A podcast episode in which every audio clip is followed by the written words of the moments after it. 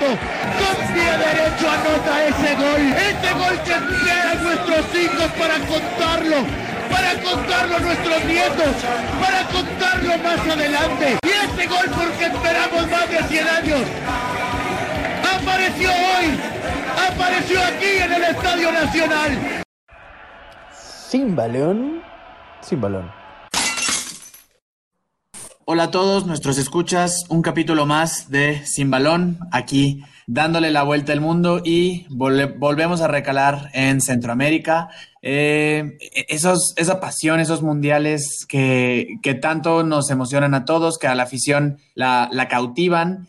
Y hoy tenemos la, la, ocasión de hablar de un mundial muy especial para toda una nación. Un, un equipo que cautivó a, toda su, a toda su hinchada, a toda su gente y que pues platicaremos un poquito más a detalle. Sí, otra vez tenemos invitado. Ya esta es la quinta nacionalidad que tenemos. Hemos tenido eh, uruguayo, un uruguayo, uno que otro argentino, mexicanos, españoles y ahora nos vamos hasta Guatemala. Bueno, que de hecho está aquí en México, pero es un buen amigo guatemalteco, José Carlos Castillo. Bienvenido, José Carlos, ¿cómo estás? Ernesto, Pancho, y buenas noches a todos. Espero que estén bien y, y gracias ahí por la invitación.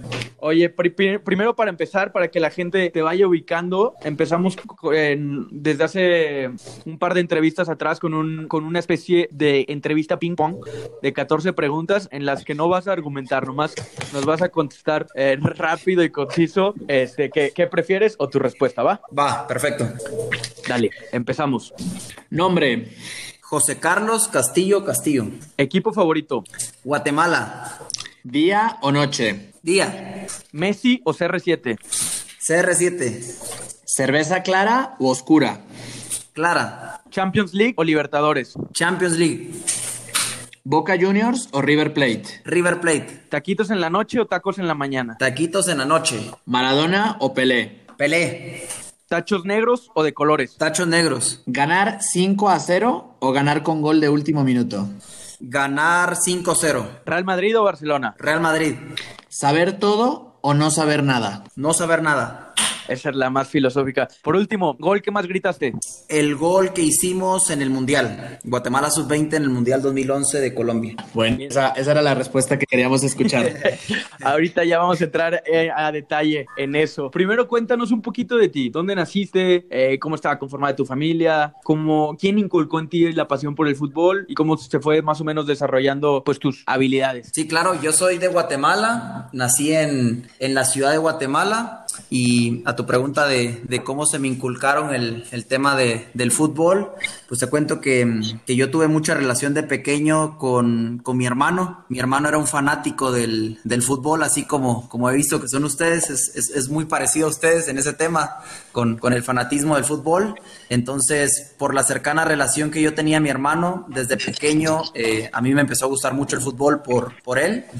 Y me recuerdo que, que me llevaba al estadio de Guatemala, que en ese momento se llamaba Estadio Nacional Mateo Flores, a ver a la selección mayor de Guatemala. Y creo que desde ahí empezó mi, mi, mi pasión por el fútbol. Eh, respondiendo a tu pregunta de, de, mi familia y todo, pues tengo un hermano, una hermana y mi mamá. Eh, mi hermano, pues tengo la oportunidad de que, esté, de que está aquí en México también viviendo por el trabajo.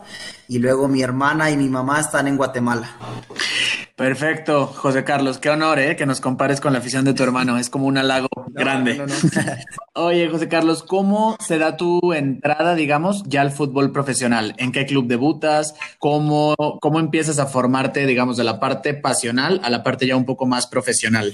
Mira, creo que la transición de la parte recreativa a la parte profesional eh, fue cuando tuve 14 años. Recuerdo que en los 14 años eh, empecé a jugar en un club de, de Guatemala que se llamaba Municipal Los Rojos. Yo creo que, que ustedes lo, lo, los ubican a ellos. Por... El del Pescadito Ruiz, ¿no? El del Pescadito Ruiz, así es. Yo estuve ahí en, en la sub-14. En esa categoría en Guatemala no firmas contrato todavía, lo firmas hasta la sub-15. Entonces, por eso es que yo empiezo a jugar con, con ese equipo. Y me recuerdo que la, los entrenadores de la selección sub-17 de Guatemala nos llegaron a ver a, al campeonato que nosotros jugábamos en la sub-14 en Guatemala.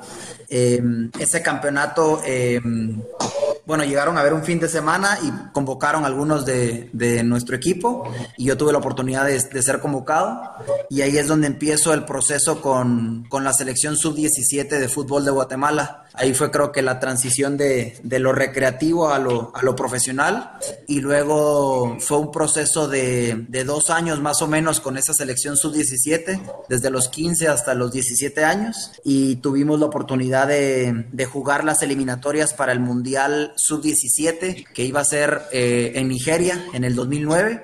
De hecho, esas eliminatorias, eh, Pancho, Neto y, todos los que nos escuchan fueron aquí en, en México, en Tijuana. Eh, fueron en Tijuana y en nuestro grupo estaba México, Costa Rica y Trinidad y Tobago. Recuerdo que para esas eliminatorias, eh, esa selección sub-17 de Guatemala eh, tuvo mucho trabajo detrás. Eh, entrenábamos, entrenábamos muy parecido a lo que son los procesos aquí en, en México. Nos estábamos en, en, el proyecto. El proyecto Gol es como el CAR anteriormente aquí en, en, México. Creo que ya cambió el nombre, si no estoy mal, ¿verdad, Pancho? Eh, sigue siendo el CAR, el, Centro de Alto ah, bueno, Entonces nosotros sí. entrenábamos ahí de lunes a jueves y luego de jueves a domingo era concentración y recuerdo que fue un proceso muy diferente a los que normalmente se manejan en, en Guatemala, porque en Guatemala eh, los procesos para selecciones de edad limitada, quiere decir sub-17 y sub-20, no son tan largos antes de las eliminatorias. El caso de nosotros sí fue dos años antes de, de la eliminatoria. Y además de ese proceso largo que tuvimos, eh, Pancho y Neto, les cuento que eh, tuvimos muchos partidos internacionales que, que jugamos en el extranjero, eh, contra selecciones de Sudamérica, de Norteamérica, eh, contra selecciones de África también que, vinieron a Sudamérica a jugar partidos amistosos contra nosotros.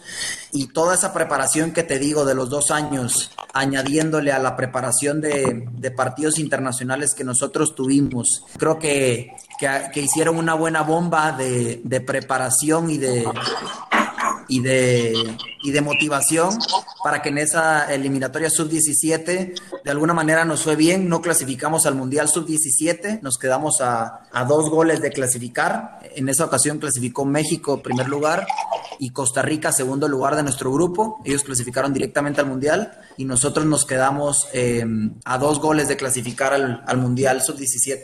Entonces eh, ahí fue como, como se dio el tema de la sub-17, fue algo complicado para nosotros, porque nosotros en realidad pensábamos que íbamos a clasificar ese mundial por, por lo que les acabo de comentar, la preparación, los partidos internacionales y, y el trabajo de la mente que tuvimos. Pero bueno, no se dio y, y creo que, que, el no haberse dado esa clasificación fue lo, lo mejor que pudo haber sido para nosotros en ese momento porque todos los que estábamos en esa selección nos quedamos con muchas ganas de, de seguir entrenando y con muchas ganas de clasificar a Guatemala por primera vez a mundial. Y luego eh, viene la transición de mi parte, um, que yo termino la, la, prepa y tuve la oportunidad de que me dan una beca en Estados Unidos, una universidad, VCU, y eh, yo siempre había querido tener una beca de, por parte de una universidad en Estados Unidos. Y recuerdo que tomo la decisión de, irme a Estados Unidos. Estoy ahí eh, un año y medio aproximadamente y recuerdo que las eliminatorias para el Mundial Sub-20 eran en el año 2011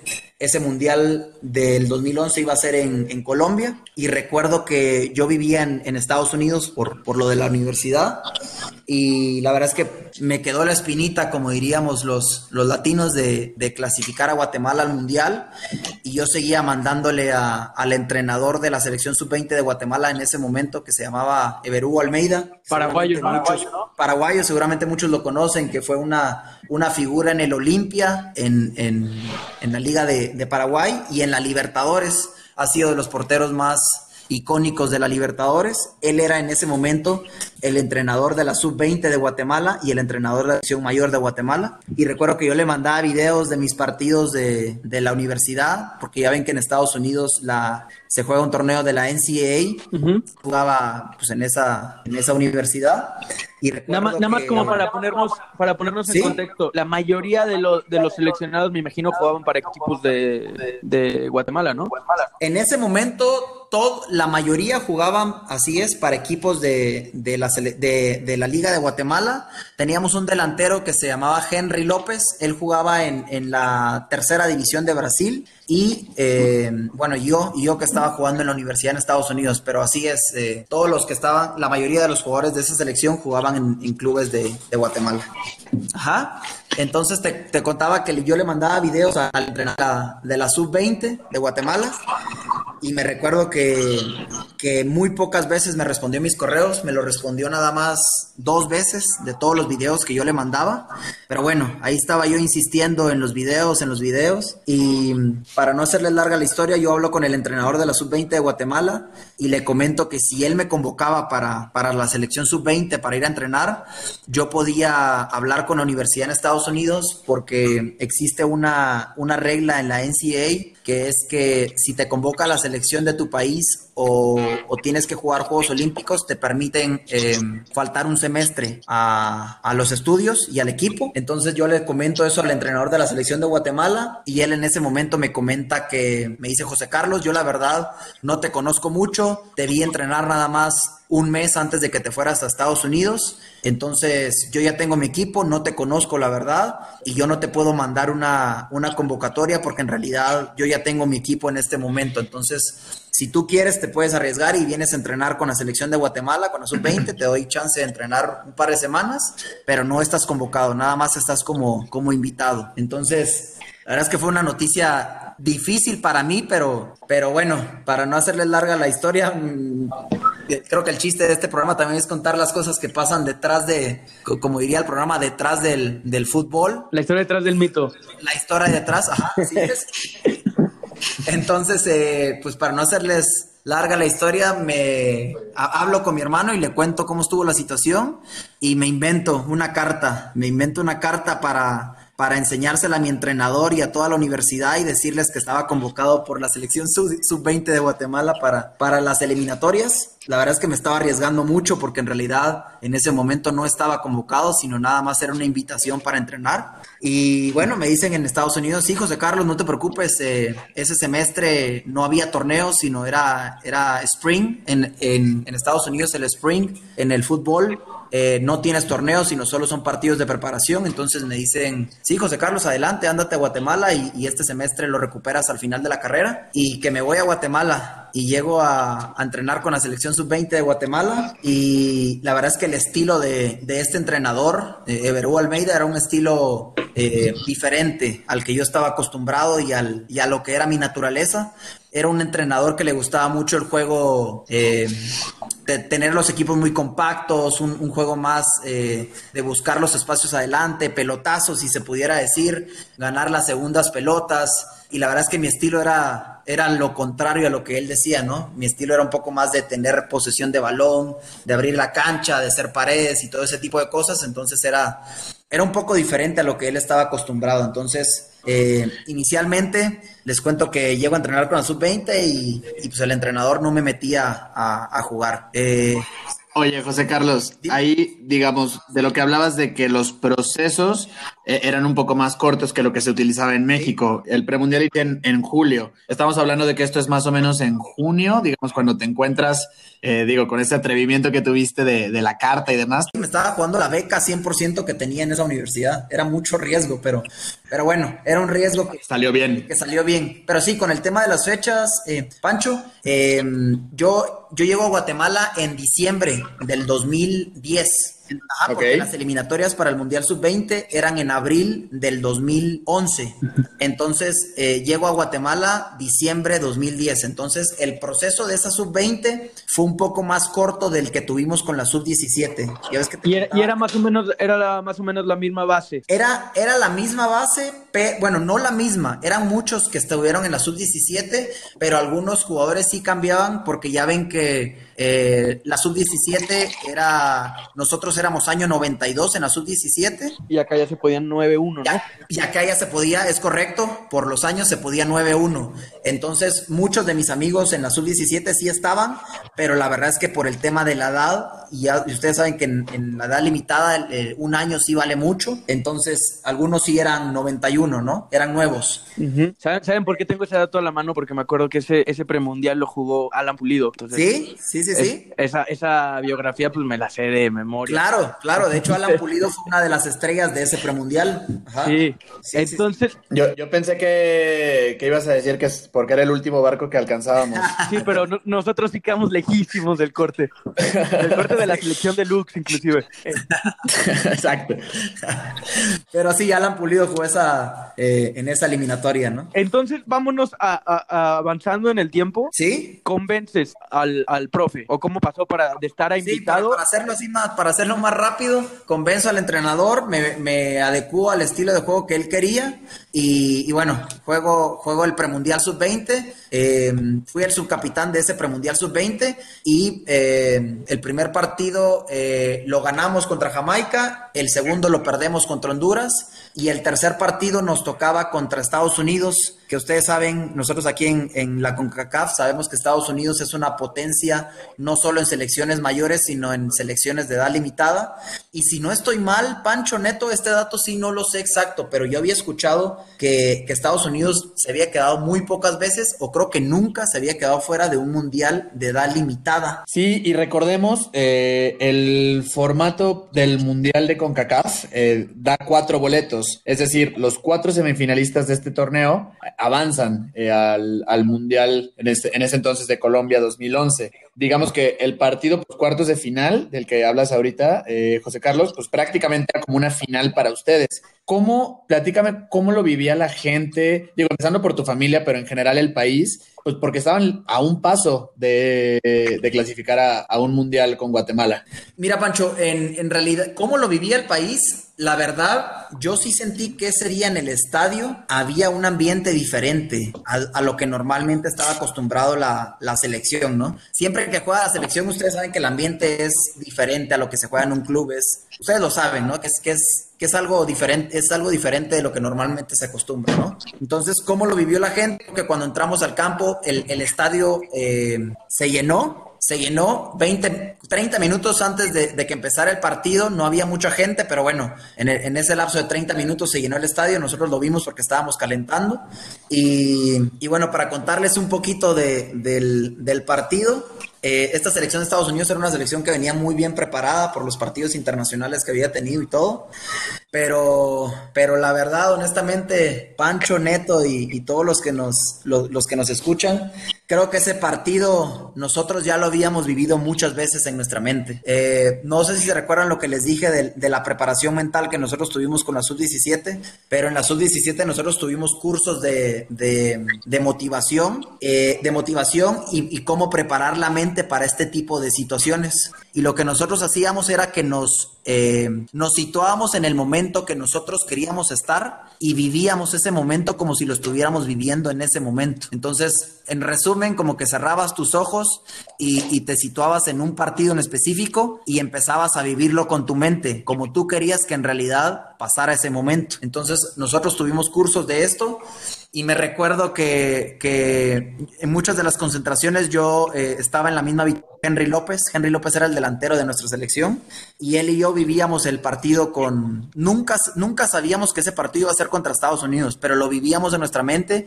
y empezábamos a narrarlo, ¿no? Como a mí me gustaba hacer mucho paredes y pase filtrado para que el delantero pues definiera e hiciera goles, ¿no? Entonces me recuerdo que lo vivíamos eh, en la habitación y lo empezábamos a narrar. Él era un poco, bueno, un poco no muy soñador, como todos en esa sub-17, y pues empezaba a decir que él quería hacer el gol para clasificar al, a, a, Guatemala por primera vez a un mundial, y yo le comentaba en esa misma narración que yo era el que iba a hacer el pase para, para, esa, para esa clasificación, ¿no?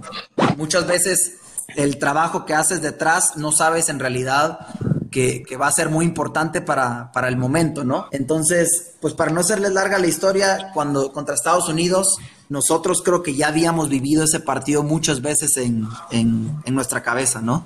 Y cuando tú ya vives las cosas antes de que pasen, tu mente ya está acostumbrada a ese momento. Y en lugar de sentirte eh, asustado, tu mente se siente acostumbrada al medio ambiente en el que estás. Entonces, cuando tú te sientes acostumbrado y te sientes familiarizado con el ambiente, en lugar de darte miedo, tú te motivas y te agrandas. Entonces creo que eso fue lo que pasó con nosotros en ese partido, que nosotros entramos al partido de alguna manera en el buen sentido, en el buen sentido y en el mal sentido entramos agrandados, porque pensábamos que en realidad teníamos más calidad que Estados Unidos y que ese partido lo íbamos a ganar, pasara lo que pasara en el partido. Entonces, eh, ese partido lo he visto unas cuatro o cinco veces en mi vida a los 90 minutos y, si ustedes tuvieran la oportunidad en algún momento de ver ese partido, eh, nosotros jugamos ese partido, así se los digo, agrandados en el buen sentido, porque nosotros cada pelota dividida íbamos con todo y, bueno, la calidad también nos dio para que, para que pudiéramos ganarle ese partido eh,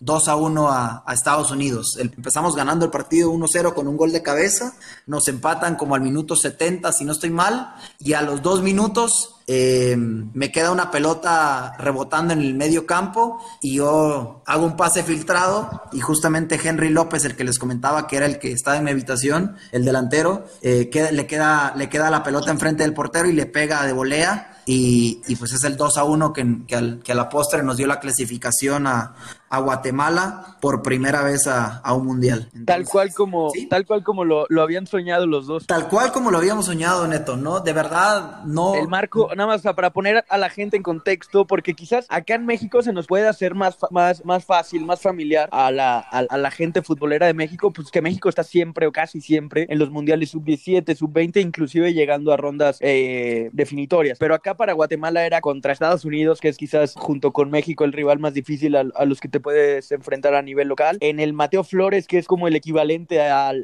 Estadio Azteca, como el estadio más grande del país, en, en un ambiente totalmente de fiesta, ocasionada por ustedes dos, bueno, por todo el equipo, pero en este caso la jugada definitiva por, por ustedes dos, por haberle otorgado a Guatemala la posibilidad de jugar un mundial de la FIFA por primera vez en su historia y por única vez en su historia hasta ahora. Eh, en ese momento tú lo dimensionabas así, así con estas letras tan, tan fuertes como la, como la acabo de decir, tú lo mencionabas de, de esa manera.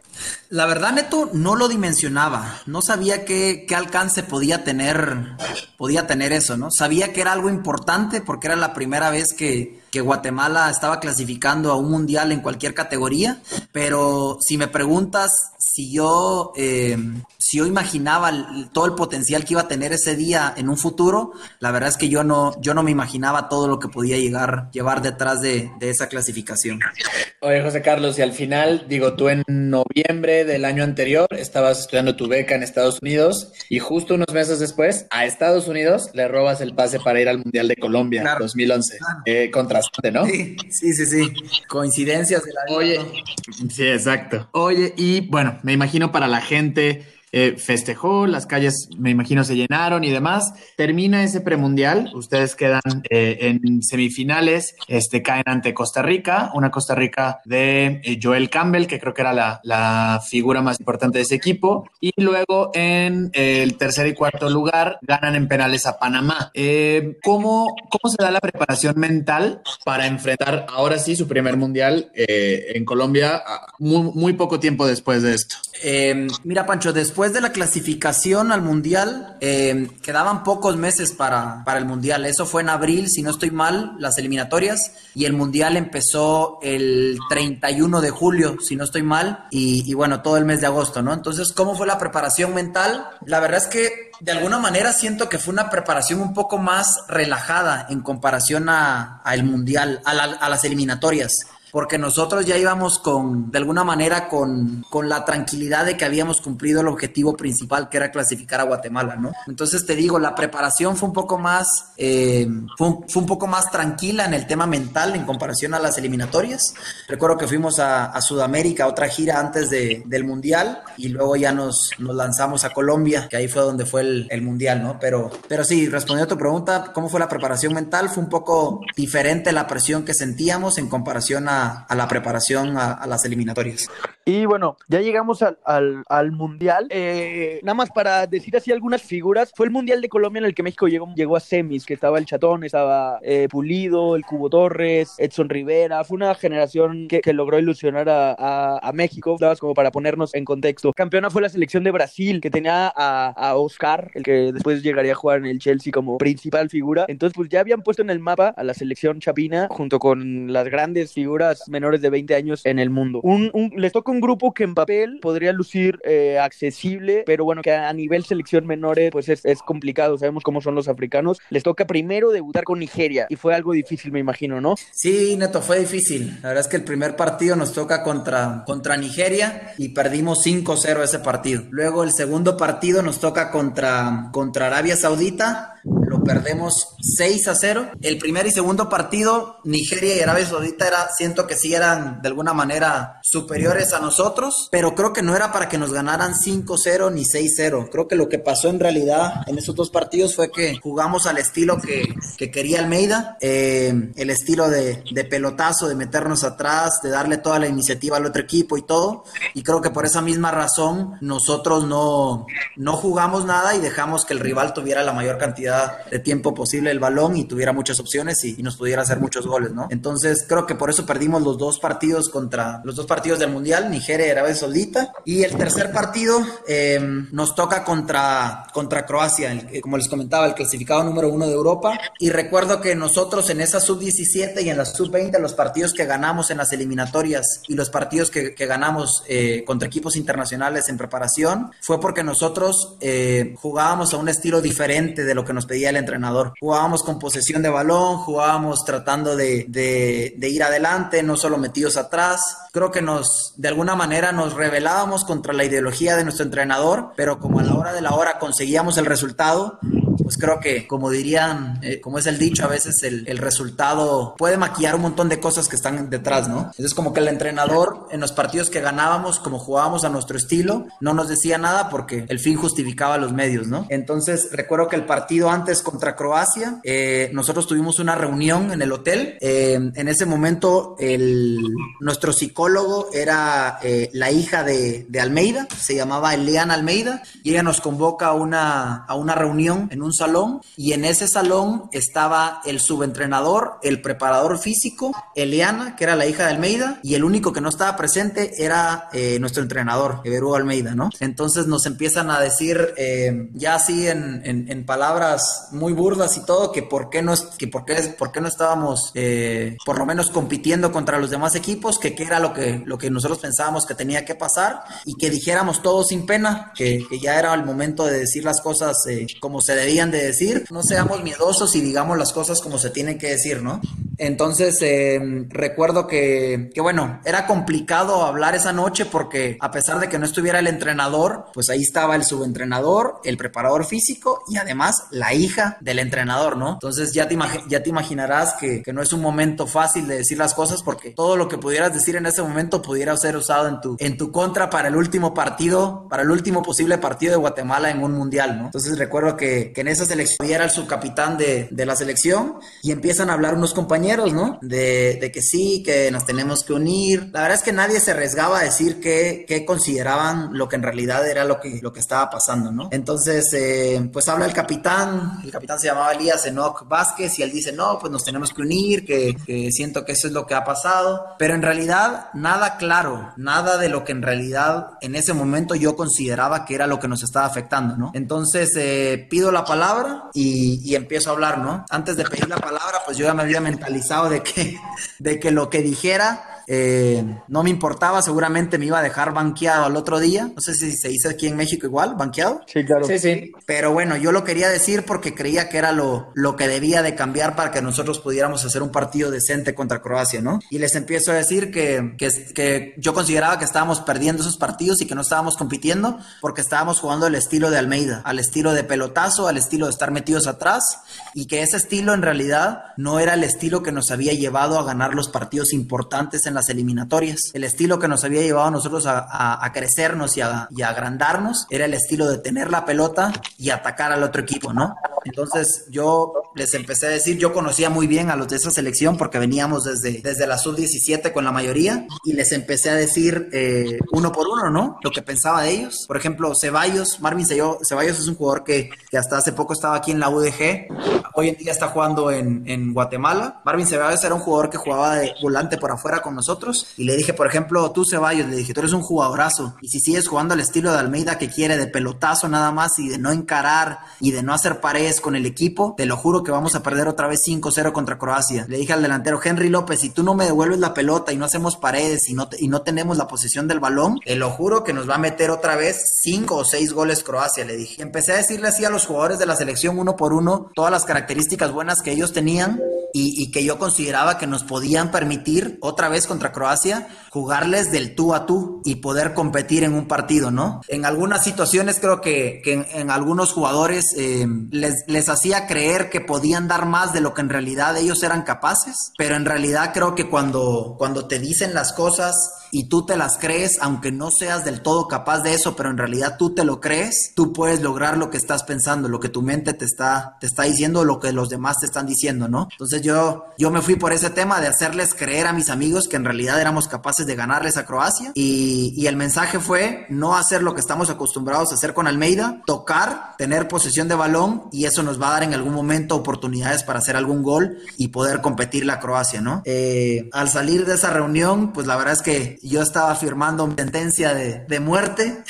porque iba en contra de todo lo que decía el entrenador, pero bueno, era, lo, era algo que yo quería, quería hacer porque sabía y confiaba en mis compañeros. Y recuerdo que ese día en la noche nos llegaron a visitar nuestros familiares y yo le digo a, a mi mamá y a mi hermano que tuvieron la oportunidad de, de ir al mundial, yo les digo, eh, Francis y mamá, Francis es el nombre de mi hermano y mamá, en, en, Centroamérica les decimos mamá, no, no mamá como aquí en México. Les digo, pues esto fue lo que hizo en la plática y seguramente mañana no voy a entrar de titular, pues nada más para que sepan que lo más probable es que mañana no, no voy a jugar ese partido contra Croacia, ¿no?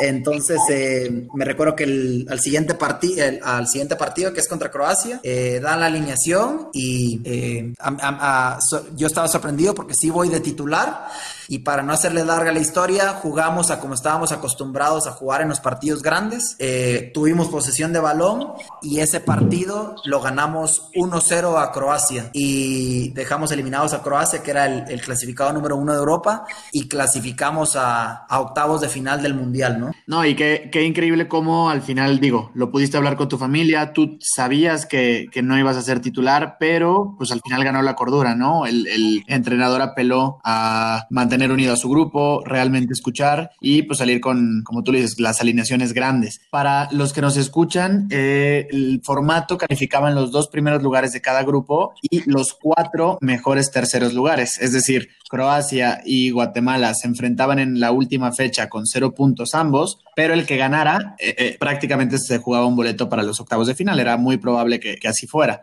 Entonces, pues otra vez nos volvemos a enfrentar a uno de los partidos importantes como el que tuvieron contra Estados Unidos, ahora pues jugándose el pase a, rondas finales contra, contra Croacia. Cuéntanos cómo, cómo se da este juego, o sea, es digamos el desenlace del, no, no el minuto a minuto, pero un poco como cuáles son tus sensaciones de este partido que logran, digamos, tomar al equipo sobre el entrenador y eh, pues reencarrilarse a, lo que les, ya les había funcionado. Mira, fue un partido muy parejo, la verdad porque Croacia jugaba muy bien y tenía muy buena posición de balón, pero bueno, el, desenlace del partido fue que nosotros jugamos a, te digo, a como estábamos acostumbrados a jugar en este tipo de partidos importantes, tuvimos posesión de balón y logramos que hasta el minuto 80 más o menos estuviéramos empatados y ahí fue donde Marvin Ceballos, el volante por afuera de nosotros, hace, hace el gol y, clasificamos a, octavos de final del Mundial contra Portugal. Y este partido contra Portugal, aquí las tres, tres de cuatro selecciones de CONCACAF califican a los octavos de final califica Costa Rica, México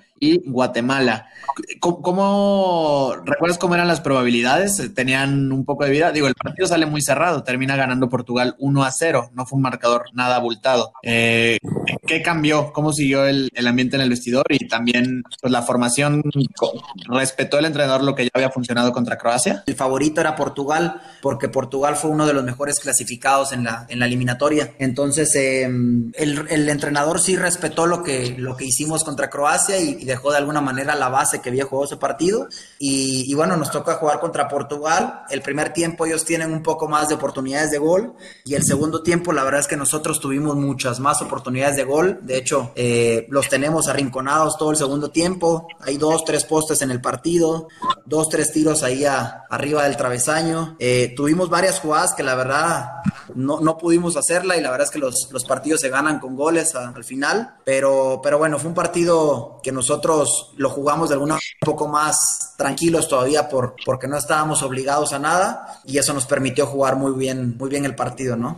Sí, para un equipo, para, por ejemplo, comparando con el resto de los países de Centroamérica, no creo que muchos tengan el, el honor de poder decir que alguna selección suya logró estar en octavos de final de un mundial de cualquier categoría. Quizás solamente Costa Rica. Bueno, ustedes llevaron a Guatemala a, a esas instancias y estuvieron cerca de poder dar otro batacazo como ya lo habían dado con Croacia y ahora pasar a, a, cuartos de final. Eh, repito, es que me, me eh, estaba viendo nombres que jugaron ese mundial y siguen saliendo más que terminaron siendo cracks. Por ejemplo, eh, México le gana al anfitrión, Colom al anfitrión Colombia y el, el 9 era Duban Zapata y el 10 James. O sea, es una locura. Ahora, me gustaría saber eso de Guatemala. ¿Ustedes cómo les fue en ese aspecto? ¿Algunos llegó a, a brillar en la liga local o en alguna otra liga? Es, es una, una parte de la pregunta y la otra que va más o menos encarrilada a ese aspecto es, ¿cuál consideras tú que es el legado que dejó esa selección para, para Guatemala, más allá del honor de haber, de haber llegado a octavos de final del Mundial y demás?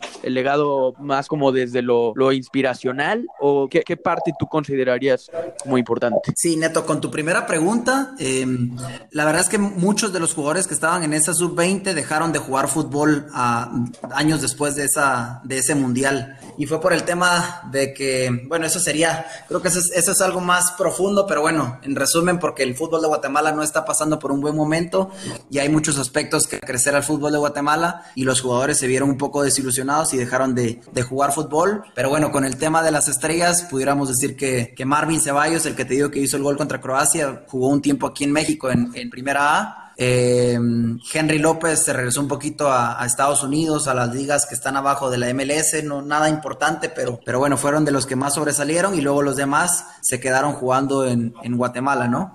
Y con el tema de la segunda pregunta, con el legado que nosotros dejamos con esta clasificación y con, con el Mundial, la verdad, eh, Neto y Pancho es, eh, no sé todavía cuál va a ser el legado de, de esto, pero no le veo todavía fin porque como fue la única vez que Guatemala ha clasificado clasificado a un mundial, pues el legado todavía sigue siendo muy grande cada año que, que, se conmemora la clasificación al mundial y los partidos del mundial, ¿no? Desde el tema de entrevistas, de, de, de por ejemplo, el proyecto Gol que les comento que es como el CAR eh, acá en México, el proyecto Gol en Guatemala tiene una, un, homenaje a, a esa sub-20 que clasificó, donde hay, está puesto en letras de oro y todo el tema de, de toda esa selección sub-20 que clasificó, está en la entrada del proyecto Gol y es como un, es como lo más importante que hay en Guatemala, ¿no? En el tema del fútbol. Eh, el legado creo que, que, es algo de motivación para los niños, porque quiere decir que en algún momento sí se pueden lograr las cosas, eh, con trabajo, con, con, muchas cosas, pero en realidad creo que sí, sí el legado sí fue muy, muy grande hasta el punto de, de, ser, de ser lo más grande que ha conseguido el fútbol de Guatemala, ¿no? Oye, José Carlos, y al final esta generación pues podríamos hablar de que es una generación dorada que llegó hasta el nivel sub-20. Digo, la sub-17 que comentaba se quedó a dos goles en aquel premundial en Tijuana. Esta eh, selección que califica al Mundial de Colombia.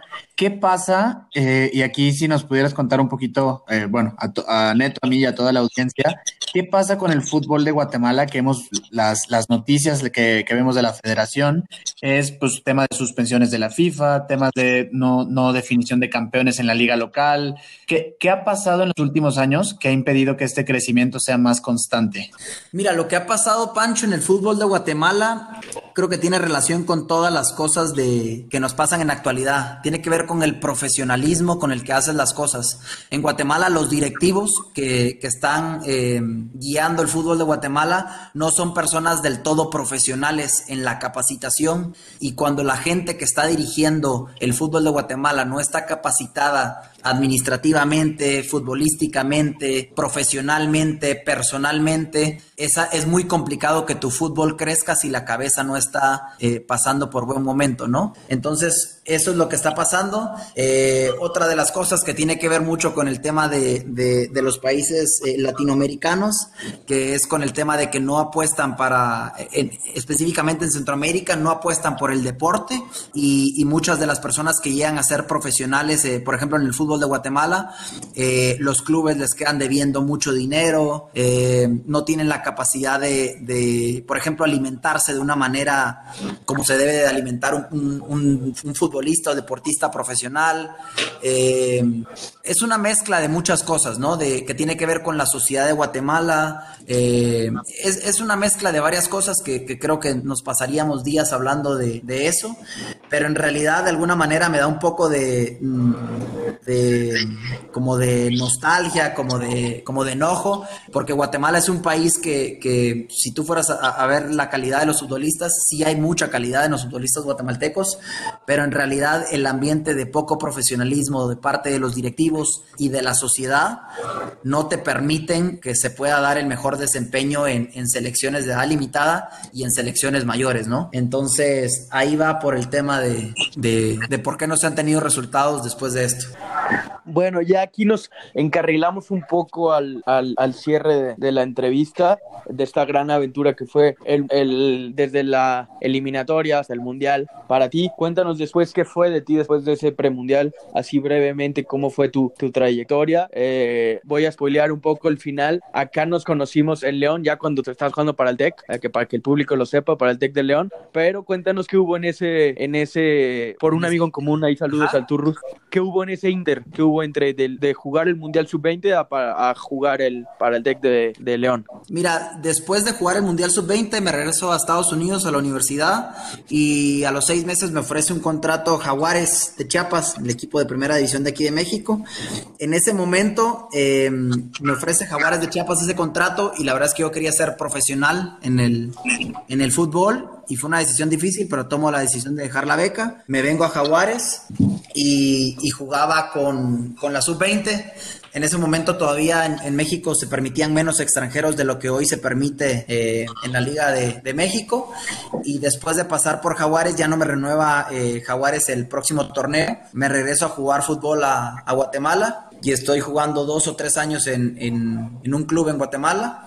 Y, bueno, tengo la oportunidad de jugar con la selección mayor las eliminatorias para el Mundial de Brasil 2014 juego las eliminatorias, sigo jugando con ese club de, de Guatemala.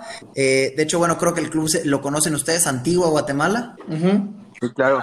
Juego con ellos, eh, juego las eliminatorias para Brasil 2014 y me doy cuenta que como la selección de Guatemala, la mayor no estaba pasando por un buen momento, iba a ser muy complicado que yo llegara a jugar en el extranjero y yo la verdad no quería jugar toda mi carrera en el fútbol de Guatemala por por, por, todas las situaciones que les acabo de comentar. Entonces tomo la decisión de dejar el fútbol de, de Guatemala. Eh, no fue una decisión fácil, fue la decisión más difícil que he tomado en, en mi vida. No les voy a mentir, fue la, me, dolió la decisión, me sigue doliendo y seguramente me, seguirá doliendo. Eh, ha sido un proceso el, cambiar el chip de ser un futbolista profesional a, ser ya una persona eh, normal, común y corriente y, tomo la decisión de venirme a México a estudiar. Eh, estudio en el Tecnológico de Monterrey, Campus León. De ahí es donde tengo la oportunidad de conocer a, a Pancho, a Neto, a, a Turru. Turru, que es un amigo muy bueno de ustedes y un amigo muy bueno mío, que por medio de él los conocí a ustedes. Vengo a estudiar al Tecnológico de Monterrey, Campus León. Y tuve la oportunidad de jugar con ellos un año por temas de, de elegibilidad. Elegibilidad, ajá. Y bueno, me graduó de, de, del Tecnológico de Monterrey Campus León, estudié administración financiera. Eh, tuve la oportunidad de ser el mejor promedio de, administración financiera de todo el TEC de Monterrey y el segundo mejor promedio de todas las carreras del, TEC de Monterrey. Y eso me abrió las puertas para que al graduarme eh, yo tuviera la oportunidad de quedarme aquí en México trabajando. Eh, empiezo a trabajar en la Ciudad de México y hoy en día vivo en Querétaro porque estoy trabajando en, en Volkswagen en el área de autobuses y camiones y, actualmente pues me toca viajar por, por varios estados de México para, para vender eh, autobuses y esa es mi historia hoy en día, ¿no? Que, siento que fue la, la, mejor decisión que pude haber tomado, pero bueno, a veces eh, la mejor decisión no siempre es la que, la que te dice tu corazón, pero, pero creo que eso se trata de la vida, ¿no? De ir aprendiendo los momentos de la vida y, y bueno, tuve la oportunidad de mezclar, de mezclar la razón con el corazón y estoy contento porque es lo que me permite estar hoy en día aquí en México y, tener muchas oportunidades para, para alcanzar lo que yo quiero en un futuro. Sí, qué, qué, fuerte y qué dura siempre es la transición de, de, ser futbolista profesional a ser mortal, ¿no? Como se dice también de repente ahí en el medio. Y es interesante conocer tu historia porque creo que en el espectro, digamos, de transiciones a, a, la normalidad, llamémoslo así, no es muy común el, el, factor académico que esté tan presente en los futbolistas eh, ex profesionales, ¿no? Entonces, creo que es también interesante saber y, y qué padre que tuviste la oportunidad ser el mejor promedio y que también hablaste dentro y fuera de la cancha en una institución como el Tecnológico de Monterrey para pues refrendar la disciplina que tenías dentro de la cancha con la pues, disciplina en las aulas. Sí, José Carlos, pues creo que eh, como lo hablamos en el programa esta generación dorada que pues queda ahí como con un sabor eh, agridulce del de histórico más importante del fútbol de Guatemala, pero que sus jugadores eh, pues no, lograron consagrarse, digamos, en el fútbol profesional de, de, primer nivel. Y es algo que ha pasado con, con Guatemala, que a pesar de en otras disciplinas y no nos vayamos a otros deportes, pero el mismo fútbol de playa o fútbol de sala han tenido como participaciones importantes, pero acá, como lo mencionas, por manejos, pues no, no prioritarios hacia el fútbol, sino más bien hacia pues, otros intereses, ¿no? se ha visto como cortado todo este crecimiento, pero yo confío que el país pueda eh, reenfocar todos los la, la, atención hacia el deporte pues más importante todo Latinoamérica, ¿no? Entonces, pues muchas gracias por contarnos este pasaje histórico para el fútbol de Guatemala. No sé si tengas algún comentario, algo que quisieras destacar, algo que nos haya faltado, José Carlos. No, Pancho y Neto, la verdad, gracias ahí por, por invitarme a, la, a esta plática. Fue muy, fue muy amena y, tal vez si pudiera agregar algo más es que, Guatemala es un, de, todo lo que se dijo, Guatemala es un país que, que tiene muchas cosas positivas, eh, la gente de Guatemala es, es, trata muy bien a los demás, es un país con mucha naturaleza, eh, con muchos recursos naturales. Eh, nada, que, que, las cosas cuando, cuando se quieren y, y se, y, se tiene la decisión de lograrlas y tú haces las cosas que, que se tienen que hacer para lograr el objetivo, y va alineado todo lo que tú, lo que tú deseas con lo que tú trabajas, pues los sueños se pueden hacer realidad, ¿no? Entonces eso es un mensaje para, para Guatemala, que, que las cosas se pueden lograr, eh, pero tiene que ir alineado a, a, lo que tú trabajas todos los días, ¿no? Un ganador no, no es de la noche a la mañana, es con trabajo de muchos años y además un ganador hace bien las cosas todos los días, ¿no? Y, a lo que me refiero con un ganador para para que lo pudieran escuchar los guatemaltecos y lo de México también, es que un ganador no solo es ganador en el deporte, sino es ganador en todos los sentidos de, de su vida, ¿no? En la familia, con los amigos, eh, con, el, con el trabajo, con el deporte. Todo eso te hace una, una persona ganadora y, y si pudiera estar también a, Guatemala a, apoyar el deporte, pues la verdad es que les comento que, que el deporte for, forma personas con muchos valores, con mucha tenacidad, con mucha responsabilidad, con mucha dedicación. Entonces, apuéstenle de verdad al, deporte porque además de ser algo que nos divierte y, que es nuestra pasión y todo, eh, la consecuencia del deporte es que logra y forma personas que son, eh, que ayudan a la sociedad, ¿no? Entonces, ese es mi, mi mensaje. Apuesten al deporte porque en realidad además de ser algo, algo divertido, es algo que, que, hace que las, que las naciones sean diferentes en, en, los resultados, nada más. Pues muchas gracias por tenerte eh, aquí, José Carlos. Sí, me queda clarísimo que, que, Guatemala es un país hermoso, tuve la oportunidad de estar por ahí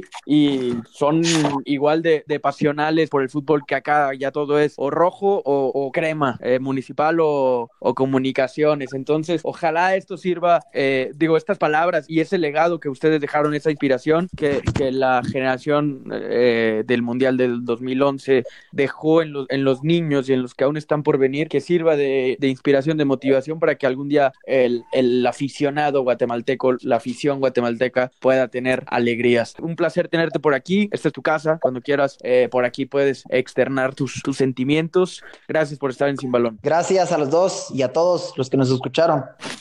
Gracias, José Carlos, y también agradecer al periódico AM que eh, una vez más nos ayuda a llegar a más y más personas, a toda la audiencia que nos está siguiendo y como bien decía Neto, gracias a, a ti que nos vas a hacer llegar a un país más, ahora Guatemala, por allá estaremos, entonces vamos por más. Gracias a todos y recuerden siempre sin balón. Y el árbitro Brick marca al final una historia para contarla.